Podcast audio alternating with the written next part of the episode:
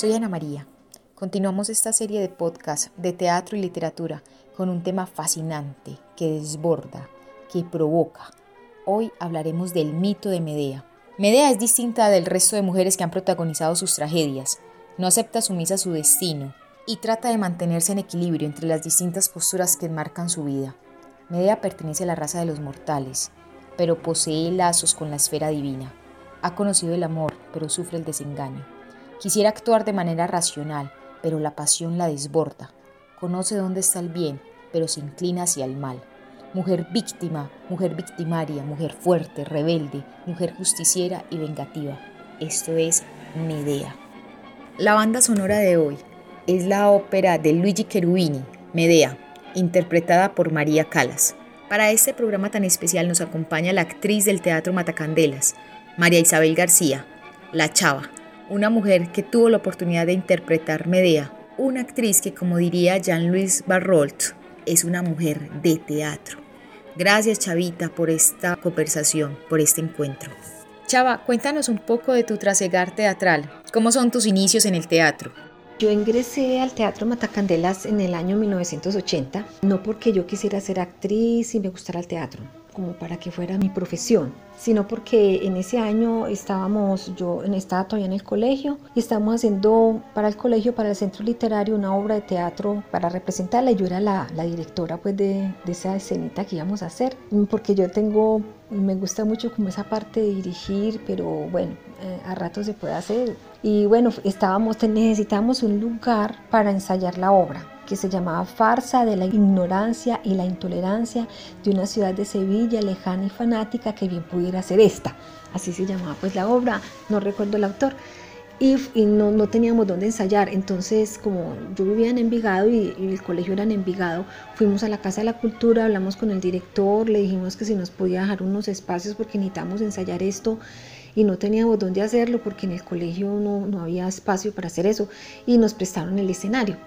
Entonces, en la Casa de la Cultura ensayaba Matacandelas. Ellos ensayaban de 5 a 8. Eh, el escenario lo necesitaban de 5 a 8. Entonces, nosotros en, en, otro horario íbamos a ir a hacer como los ensayos. Conocimos a, a algunos actores del teatro. Ellos me, me, hicieron sugerencias muy chéveres sobre lo que estábamos haciendo. Y además me invitaron a ver una obra de teatro de ellos. Y yo dije, pues maravilloso, nosotros estamos montando una obrita, qué rico conocer esto. Ellos en Matacandelas empezaba, llevaban ya un año ahí, entonces ellos empezaron en el 1979 en enero y me dieron esa invitación para una obra que se llama ¿Qué cuento es vuestro cuento? Yo no entendí mucho porque eso era lleno de poesía, una cantidad de textos que yo no entendía muy bien qué era eso, pero salí con una emoción tan grande eh, recitando un pedazo de un poema de Jacques Prévert. Yo en ese momento no sabía quién era Jacques Prévert, pero salí recitando eso.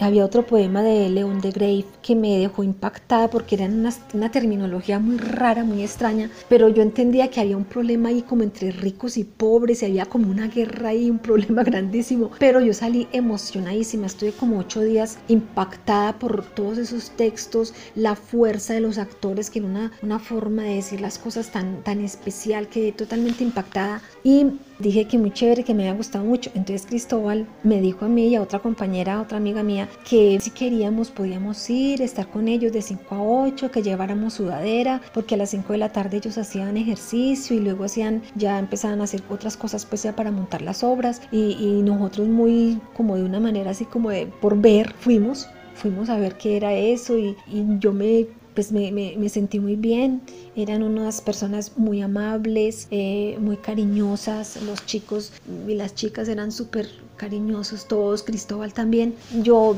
vivía al frente de la Casa de la Cultura, entonces seguí como yendo a ver cómo era eso poco a poco y me, me gustó mucho, me gustó tanto que ahí me quedé y llevo ya 40 años en el teatro y solamente estaba en Matacandelas, yo no estaba en ninguna otra otro grupo ni en academia teatral, eh, solamente he tenido algunos estudios, estudié en la Universidad de Antioquia como cuatro semestres de preparatorio pero de música y toda la parte teatral la he desarrollado es en Matacandelas con las ideas de Matacandelas y con las, con las cosas que Matacandelas ha ido creando un poco con respecto a la actuación, al sonido, a la música, eh, a la parte como visual. Y toda mi formación ha sido pues en Matacandelas y ha sido pues 40 años muy especiales donde hemos logrado, en este momento hemos logrado lo que nos propusimos en el año 80, cuando yo entré al grupo, que queríamos pues ese un espacio para nosotros, un espacio donde nosotros pudiéramos hacer nuestras obras, donde pudiéramos estar tranquilos, porque en la Casa de la Cultura era muy complicado, porque solamente teníamos de 5 a 8 y nosotros queríamos trabajar todo el día. Yo ya cuando salí del colegio, yo quería llegar allá desde las 8 de la mañana y estar todo el día allá tomando tinto y leyendo y haciendo ejercicio, estudiando música, pero no se podía porque era solo de 5 a 8. Entonces, eh, más adelante que logramos venirnos para, nos fuimos para el centro, alquilamos una casa, hicimos un teatro mm, muy chévere, ya empezó como ese, ese trabajo directamente con los espectadores, ese trabajo de creación, de, de buscar en el lenguaje teatral, de buscar textos, no, ya hubo un cambio totalmente radical, de tal forma que ahora eh, logramos ya tener la casa, nuestra casa, nuestro espacio, hay un teatro especialísimo, tenemos un teatro grande que apenas lo estamos esperando, es, empezando a explorar porque lo hicimos hace muy pocos años y no hemos tenido la oportunidad de, de hacer muchos montajes allí, inclusive no hemos podido representar todas las obras allí, pero estamos como con esa expectativa cuando se pueda de seguir haciendo ese, ese trabajo que, que tenemos allí. Y es un, para mí es un logro grandísimo poder decir que lo que quisimos en el año 80 cuando yo entré al teatro lo logramos, lograr como esta posibilidad de tener un lenguaje nuestro una forma de trabajo muy particular, donde ha pasado una cantidad de personas, han pasado por allí que nos han ayudado, que se tienen que ir desgraciadamente por muchas cosas eh, a nivel pues personal, porque el teatro requiere como una,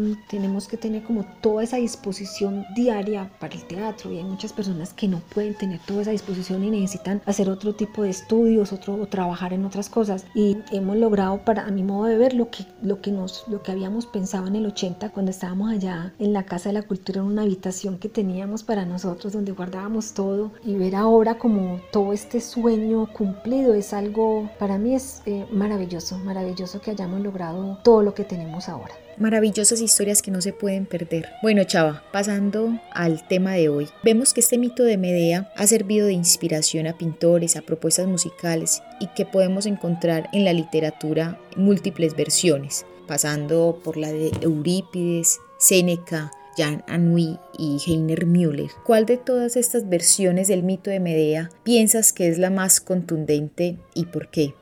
La versión que se escogió para mm, hacer Medea viene de una historia dos años antes, porque mm, en el año 2000 montamos La chica que quería ser Dios y en esta obra se incluía un texto de Medea y empezamos a buscar varias versiones para la obra pues, de, de, la chica que quería ser Dios. Y entre todas las versiones que vimos, nos pareció que la más ajustada era Medea de Séneca nos pareció el lenguaje más descarnado, más muy poético, muy especial porque se cuenta que las obras de Séneca él las hacía era para, para ser escuchadas, no exactamente como para una representación, sino que como eran textos tan largos, con tanta mitología, tantos giros poéticos, él las usaba para, para que las personas sobre todo las escucharan. Entonces escogimos esa, esa versión para la chica que quería ser Dios, pero más adelante cuando se decidió montar Medea, porque el director fue Luigi María Musatti, él nos había hecho en el año 2000 una charla sobre la parte mitológica de Medea, porque resulta que en ese momento que estábamos en montaje, Luigi María Musatti estaba aquí en Antioquia, en, Medellín, estaba en la Universidad de Antioquia haciendo unos trabajos y afortunadamente lo logramos como contactar y él nos dio unas charlas muy especiales acerca de, de esa Medea, de Séneca, de todo su significado y nos encontramos de una manera tan especial que eh, le hicimos la propuesta más adelante para, para que hiciéramos el montaje de media y que él la hiciera la dirección. Entonces de, de ahí viene como, de todo esto viene como cuál fue la versión que nos gustó más. ¿Por qué vacilas, alma mía? ¿Por qué las lágrimas arrollan tu semblante? ¿Y por qué de un lado la ira y el amor del otro lado me van descuartizando? Una corriente ambigua me arrebata en la incertidumbre, como cuando los vientos raudos se debaten en guerra cruel y su discordia empuja las olas en dirección opuesta. Hierve dudoso el mar, no de otra guisa dentro del pecho mi corazón fluctúa, la ira ahuyenta la piedad, la piedad la ira. Fragmento de Medea de Cínica.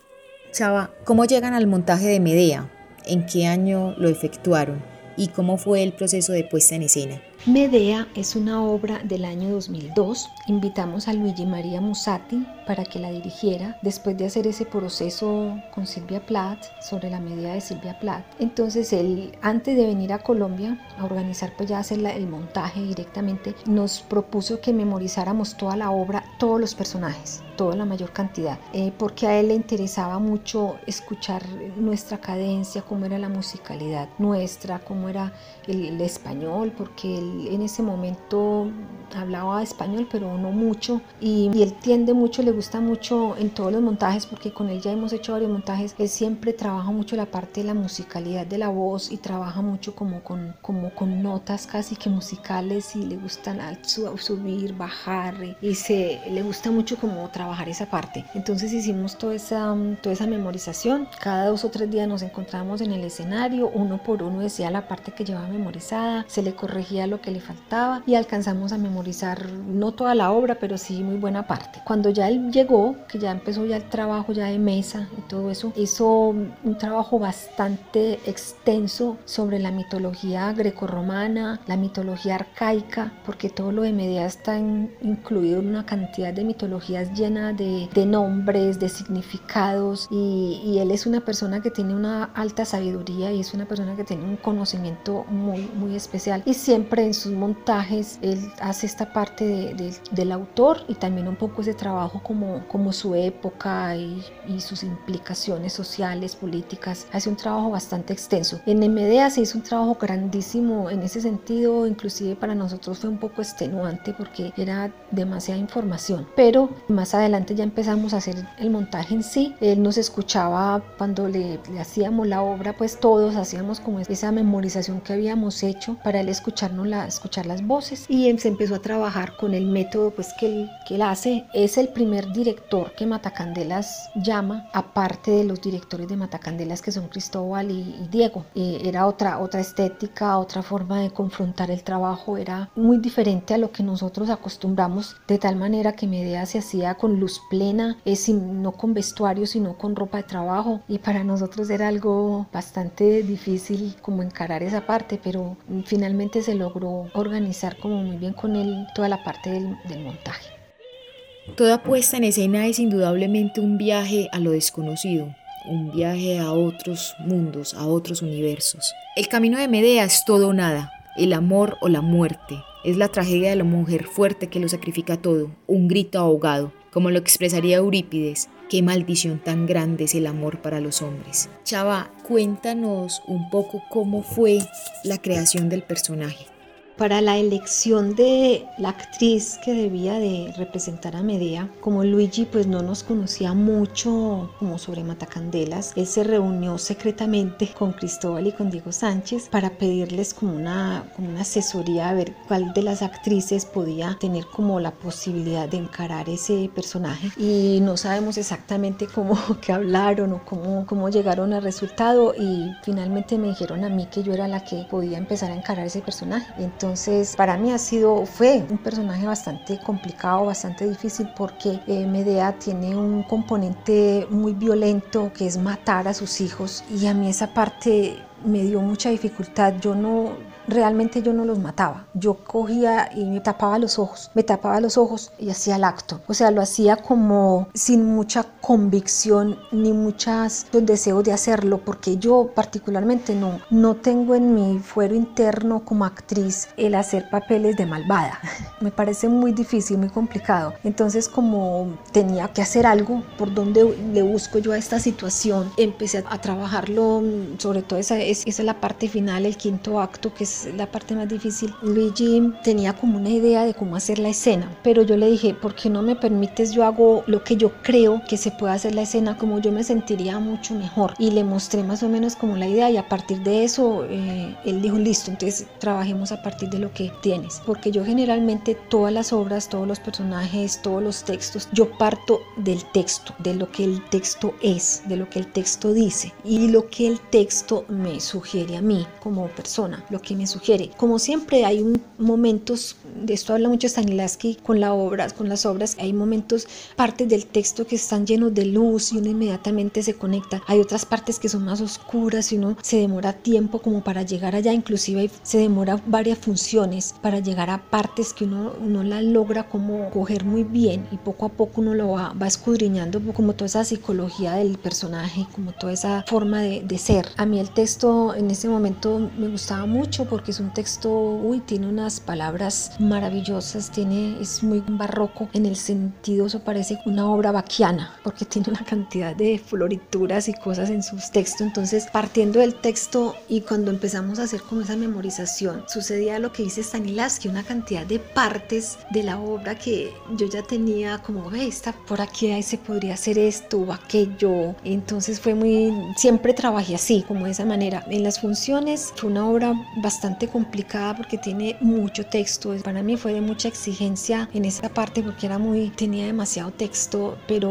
como yo siempre en las obras entro como en una especie de ritual y esta obra pues además es muy ritual, entonces uno se va desprendiendo un poco de esas incapacidades que uno pueda tener, que la memorización, no, sino que uno se va entrando como en la anécdota, en la historia, en la situación, uno se va como olvidando de todo eso y, y terminas cada función buscando otras, otras motivaciones, otras posibilidades, otras formas y poco a poco fui llenando toda esa parte, todo ese texto de Seneca de cosas muy particulares, mi forma de moverme, mi forma de ver las cosas, mi forma de, de hablar. Yo generalmente parto de mí, no parto de lo que el personaje es, sino que yo parto de lo que ese texto me puede provocar a mí. Y um, usaba mucho en esa época algunas cosas de mi historia personal, eh, sobre todo como en los años más de niñez, tenía una cantidad de recuerdos de relaciones familiares con los padres y una cantidad de cosas que generalmente las he usado en, durante mucho tiempo, las usé en el teatro y en esta obra en particular como es una obra de amor, odio y esa es yo creo que la primera relación que tenemos cuando llegamos al mundo. Empieza una especie de amor, odio, rechazo, una cantidad de, de condiciones y yo usé como todo eso para, para trabajar el personaje durante todo el tiempo que se hicieron las temporadas. En este momento ya la obra no se está representando porque hace mucho tiempo no están mucha parte de los actores que estuvieron ahí en el montaje y hemos tenido la idea de volverla a hacer, pero no sabemos si se pueda hacer nuevamente, porque yo ya en este momento tengo otra forma de encarar los personajes, no así usando esas cosas personales, porque cuando uno hace ese tipo de trabajo termina eh, haciéndose mucho daño a nivel personal, porque las temporadas en Matacandelas en esa época eran de dos meses, era de jueves a sábado y los dos meses yo terminaba al final o en media tarde de la temporada con una, un malestar emocional grandísimo, una no exactamente depresión, pero una gran melancolía, una tristeza muy fuerte, porque claro, yo partía de cosas muy personales y así era como yo encaraba a los personajes. Hace alrededor de 13 años que tengo un cambio espiritual y he tenido otras búsquedas diferentes. Estoy haciendo ya un trabajo en la actuación diferente. No parto de mí misma, sino que hago como una, eh, pongo el personaje, el texto, lo miro con misericordia, como decía Luigi, hay que mirar el texto con misericordia eh, y lo muestro de una manera diferente, de forma que a mí no me afecte a nivel personal ni a nivel emocional. Me he llegado a puntos muy, muy especiales porque recuerdo una función de un marineiro que hicimos hace tres años en el Museo de Antioquia, donde toda la obra yo estuve pensando en el Salmo 23, es un salmo muy bonito donde habla que Dios es mi pastor, nada me faltará, junto a aguas de delicados pastos me hará descansar. Es un salmo de protección de Dios y toda la obra estuve con ese texto y, y me cabalgaba, yo maravilloso, yo estoy hablando de una obra de reencarnación, una obra de muerte, una obra, obra de tristeza, una obra de vocación y yo estoy pensando en un texto de protección, en un texto de paz, en un texto de descanso espiritual y puedo hacer la obra igual con el mismo resultado hacia afuera, pero ya no, no hay problema en mi interior, ya estoy tranquila, estoy calmada, salgo muy bien, me siento muy bien porque es como compartir el texto con los espectadores sin que ese texto te haga daño emocional. Entonces es, no sé si en esta época hacerme idea más adelante, si se lograra hacer, me supongo que tocaría hacer una cantidad de cambios porque hay muchos textos en los que yo ya no sería capaz de hacerlos porque hay una parte que es como un hechizo, porque ella era como medio como hechicera y convoca al caos, convoca una cantidad de fuerzas telúricas y yo en este momento no creo que sea capaz de hacer eso, pero en el caso de que se volviera a hacer, creo que tengo ideas para, para hacerlo de otra manera. Y para quienes disfrutamos de este personaje construido por la Chava, recordamos una gran actuación. Aprovecho Chava para agradecerte por tantos personajes que quedarán indudablemente inscritos en la memoria. Chava, cuéntanos alguna anécdota en particular durante el proceso de ensayos, el montaje o representaciones que te sucedió al interpretar a Medea.